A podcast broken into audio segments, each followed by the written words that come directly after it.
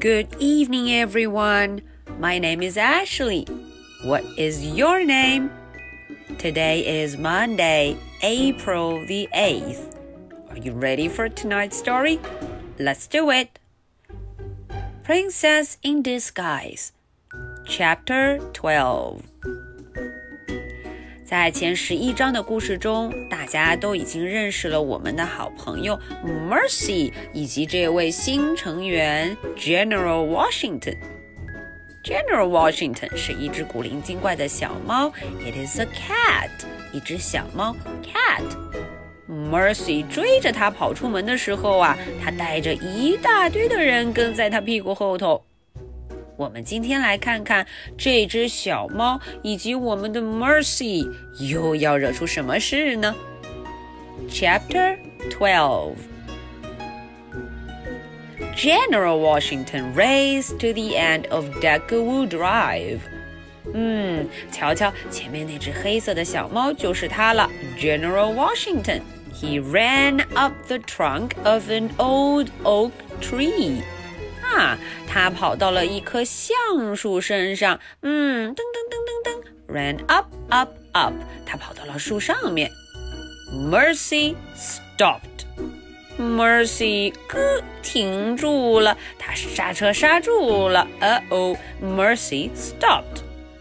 可是 Mercy 停住了，他后边的人 Eugenia 可没有来得及刹车呢。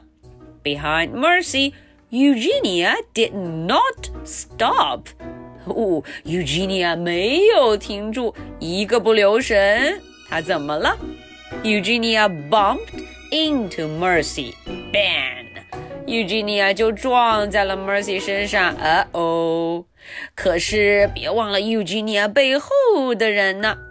Baby bumped into Eugenia. Mr. Watson bumped into Baby. Mrs. Watson bumped into Mr. Watson, Stella bumped into Mrs. Watson, and Frank bumped into Stella. 哇哦！所有的人都没有停住，他们都撞到了前面的人身上。Mercy 在做什么呢？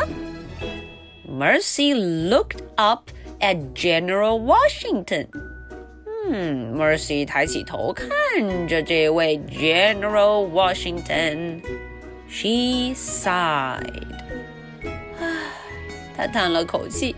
She sat down，嗯，她坐下了。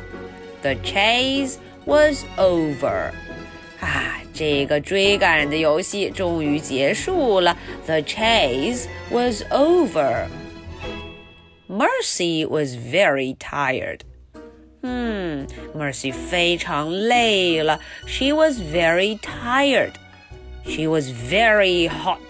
而且大家看，她满头大汗，她热坏了。She was very hot. Her tiara was pinching her ears.